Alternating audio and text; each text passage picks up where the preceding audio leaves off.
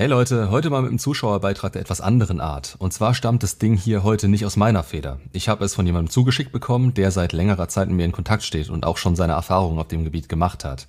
Ich glaube irgendwann die Worte benutzt zu haben, ich hätte nicht gedacht, dass jemand noch mehr tun kann, als ich es damals gemacht habe, aber du toppst das an manchen Ecken und Enden noch. Aber egal, er hat sich hingesetzt und mir ein Skript geschickt, welches ich für so gut halte, dass ich euch daran teilhaben lassen möchte. Danke an der Stelle für die Mühe und Erlaubnis, das benutzen zu dürfen. Also, los geht's. Worum geht es hier überhaupt? Es ist passiert. Sie hat sich getrennt und deine gesamte Welt bricht gerade in sich zusammen. Die ausgesprochene Trennung reißt dir den Boden unter den Füßen weg und alle Vorstellungen einer gemeinsamen Zukunft mit ihr sollen plötzlich Geschichte sein. Es ist nur allzu wahrscheinlich, dass du nun vor Trauer und Wut immer wieder abwechselnd heimgesucht wirst. Du verstehst gar nicht, was los ist und warum auf einmal. Alles erscheint sinnlos und doch weiß ein kleiner Teil von dir, trotzdem muss es jetzt irgendwie weitergehen. Du musst weitermachen, deinen Verpflichtungen nachkommen und irgendwie wieder zurück auf deine Füße kommen. Es scheint unmöglich und doch weißt du es. Es wird die Zeit kommen, wo du denkst, nun geht es wieder, und dann passiert es dir aus heiterem Himmel. Irgendwo völlig unverhofft läuft dieser eine verdammte Song, den du mit ihr in Verbindung bringst. Vielleicht lief er damals bei eurem Kennenlernen, bei eurem ersten Kuss, vielleicht hast du ihn in der Zeit deiner rosaroten Brille gehört, als du sorgenfrei und überglücklich durch den Alltag getänzelt bist und ihn womöglich auch noch in Dauerschleife gehört hast. Du hast einen Link geschaffen zwischen dem positiven Gefühl und diesem Song, der dich in einen Zustand versetzte, als hättest du gerade von Miraculix Zaubertrank getrunken. Vielleicht war es auch der Song, der auf eurer Hochzeit das Parkett eröffnete.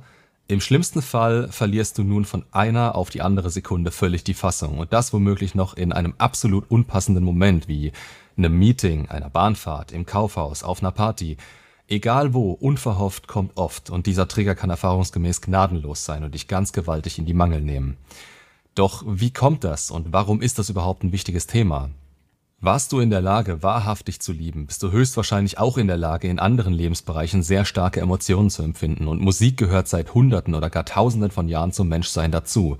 Unser Gehirn ist so drauf, dass es ungern einzelne Ereignisse speichert, sondern gern komplette Stories und Gesamtkontext generiert. Also ist deine Beziehung in Verbindung mit Musik, vielleicht sogar dem Wetter, aus der Sequenz deiner Erinnerung, dem Ort und möglicherweise sogar der Kleidung, die du damals getragen hast, Teil eines gesamten Paketes mit der Beschriftung Deine Beziehung. Und genau an das wirst du nun infolge der Trennung stets erinnert. Was solltest du tun? Mach dir erstmal klar, du kannst vor deinen Gefühlen nicht weglaufen. Schiebst du sie den ganzen Tag einfach nur beiseite und hast dadurch den Eindruck, so schlecht geht's mir doch eigentlich gar nicht dann flüchtest du dich ausschließlich in Arbeit oder Sport. So werden sie spätestens dann bei dir anklopfen, wenn du abends versuchst einzuschlafen und zur Ruhe zu kommen, ob es dir gefällt oder nicht. Infolge deiner nach der Trennung nun einmal anstehenden Trauerarbeit musst du früher oder später durch den Schmerz, auch wenn es natürlich weh tut. Du musst dich damit beschäftigen und auseinandersetzen. Das Ganze am besten kontrollieren, zum Beispiel abends zu einer bestimmten Uhrzeit, vielleicht auch gekoppelt an einen bestimmten Ort, den du sonst gerade nicht unbedingt für deinen Alltag auswählst. Dein Standard-Schreibtischstuhl ist nicht die beste Wahl. Hast du für dich ein sicheres Umfeld geschaffen, setz dich damit auseinander und fass den Mut, dir euren Song einfach nochmals in diesem kontrollierten Umfeld reinzuziehen. Es kann natürlich passieren, dass dir dieser Flashback einen intensiven Heulkrampf beschert. Mach dir bewusst, dass das in Ordnung ist, dass das Gefühl Trauer gefühlt werden will und mach dir bewusst, lieber kontrolliert bei dir selbst in deinem Safe Space als mitten im Konferenzraum, wo irgendwo in der Ecke möglicherweise auch einfach ein kleines Radio läuft. Denkst du vielleicht gerade, dass du dafür nicht die Kraft hast und dass es dich umbringen würde? Mach dir bewusst, dass es deine Angst ist und dass die Angst in der Regel dazu führt, dass wir Situationen katastrophisieren, die dann später, Hand aufs Herz, gar nicht so schlimm sind, wie ursprünglich dank unserer kreativen Hirnmasse befürchtet und äußerst detailreich ausgemalt. Mach dir bewusst, präventiv ist immer noch besser als kurativ. Es kann sich wirklich mit Blick auf die langfristige Trauerbewältigung lohnen, sich hinzusetzen und ganz tief in den Schmerz zu gehen. Selbst wenn du weinen musst. Dafür bist du doch schließlich gerade allein in deiner Wohnung und es muss ja niemand mitbekommen. Besser als in der S-Bahn. Kann Musik auch heilsam sein? Allerdings, ist dir schon mal aufgefallen, wie leicht zum Beispiel deine Haushaltsführung, insbesondere stumpfsinnige Dinge wie Bügeln, Abwaschen, Putzen und dergleichen mit dem richtigen Sound auf deinen Ohren von der Hand gehen? Gibt es nicht auch diese eine Playlist, die dich beim Pumpen immer weiterbringt? Mir ist es schon öfter passiert, dass ich teilweise schon weiß, dass ich bei Song X an Gerät Y ankommen werde, weil ich straight und minutiös getaktet mein Set durchziehe. Schau, dass du für dich selbst Power-Songs findest, die dich dazu bringen können, von der Couch aufzustehen und wieder Gas zu geben. Schreib doch gern mal in die Kommentare, welche Songs dich immer wieder auf Trab bringen, sodass sich andere vielleicht auch durch sie angezündet fühlen. Ich bemerke immer wieder, dass ich auf der einen Seite Power-Songs in meinen Playlists habe und regelmäßig höre. Direkt im Anschluss, und das kann auch passieren, schalte ich um auf eher ruhigere, vielleicht sogar melancholische Tracks, die mir bei der Trauerarbeit helfen. Ja, fuck, vielleicht muss ich dann auch weinen. Doch wissen wir alle, genau das kann unbeschreiblich befreiend sein und dich in deiner Trauerarbeit weiter nach vorne bringen. Außerdem habe ich mich inzwischen auf ein Level gebracht, auf dem mir gemeinsame Songs nichts mehr anhaben können. Klar gibt es die Erinnerung, doch besteht einfach keine Furcht mehr, wenn ich bloß ihre Titel lese. Ist das nicht der Inbegriff von Freiheit? Dass du dich nicht eingeschränkt oder eingesperrt fühlst, dass du nicht den inneren Antrieb hast, dich verstecken oder zurückziehen zu müssen, weil im Club plötzlich unpassenderweise euer Lied gespielt wird und du keine andere Chance hast, als den sofortigen Rückzug anzutreten, weil es echt weh tut? Was kannst du darüber hinaus tun?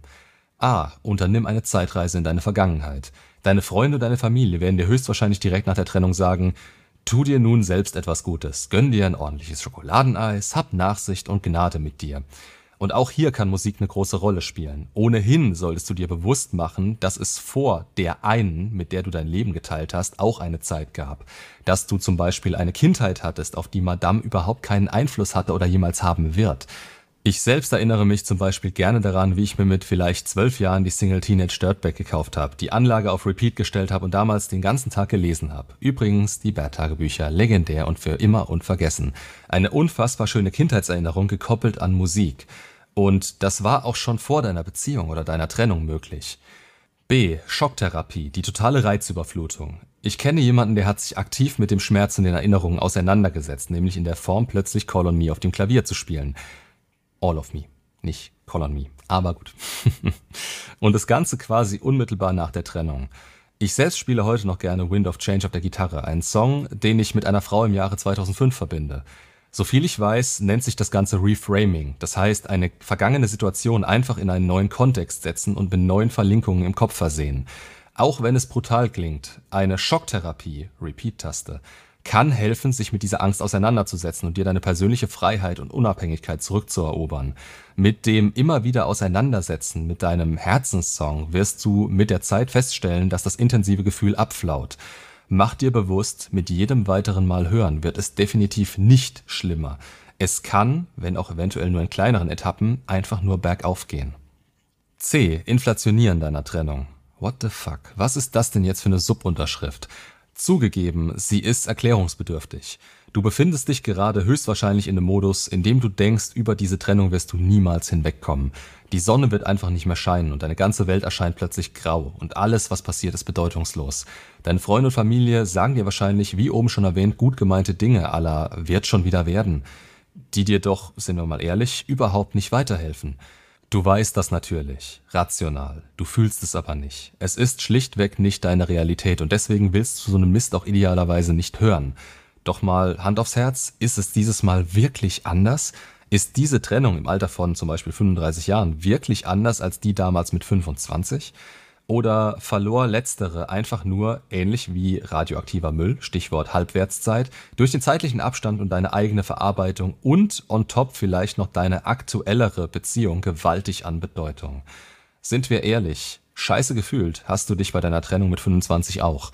Hier kann ernsthaft und wahrhaftig helfen, dich an diese Zeit zu erinnern und beispielsweise Songs aus der damaligen Trennungsverarbeitung zu hören. Bei mir war das Wind of Change, beziehungsweise nur ein Wort aus dem Jahr 2005. In the End im Jahr 2008, Hollywood Hills und Burning in the Skies 2011. Das waren alles einmal Songs, die mir Höllenqualen bescherten. Und das nicht aufgrund der Stimme von Wir sind Helden, Klaus Meine oder Samu Haber. Nein, fuck, das war alles einmal schlimm und sowas vergisst du dein Leben lang nicht mehr. Doch besteht die Chance deiner jetzigen Trennung ein wenig das ihr zugesprochene Alleinstellungsmerkmal zu nehmen, sie also inflationär werden lässt, indem du dich mit deinen damaligen Gefühlen und Gedanken auseinandersetzt. Bist du ehrlich zu dir selbst? Damals war es doch genauso. Mach dir bewusst, dass das jetzt nicht die ultimative schlimmste Trennung aller Zeiten ist oder sein muss. Hör auf zu dramatisieren und zu katastrophisieren. Das kann wirklich helfen. Es kann sich erfahrungsgemäß lohnen, eine solche Reise zu wagen. Und ganz sicher wirst du feststellen, dass du heute über deine damaligen Schmerzen lächeln musst, weil du sie erfolgreich überstanden hast. Und das wirst du auch wieder, wenn du dir die Zeit nimmst und sie dir selbst gibst. Danke für den Beitrag. Macht's gut und bis zum nächsten Video.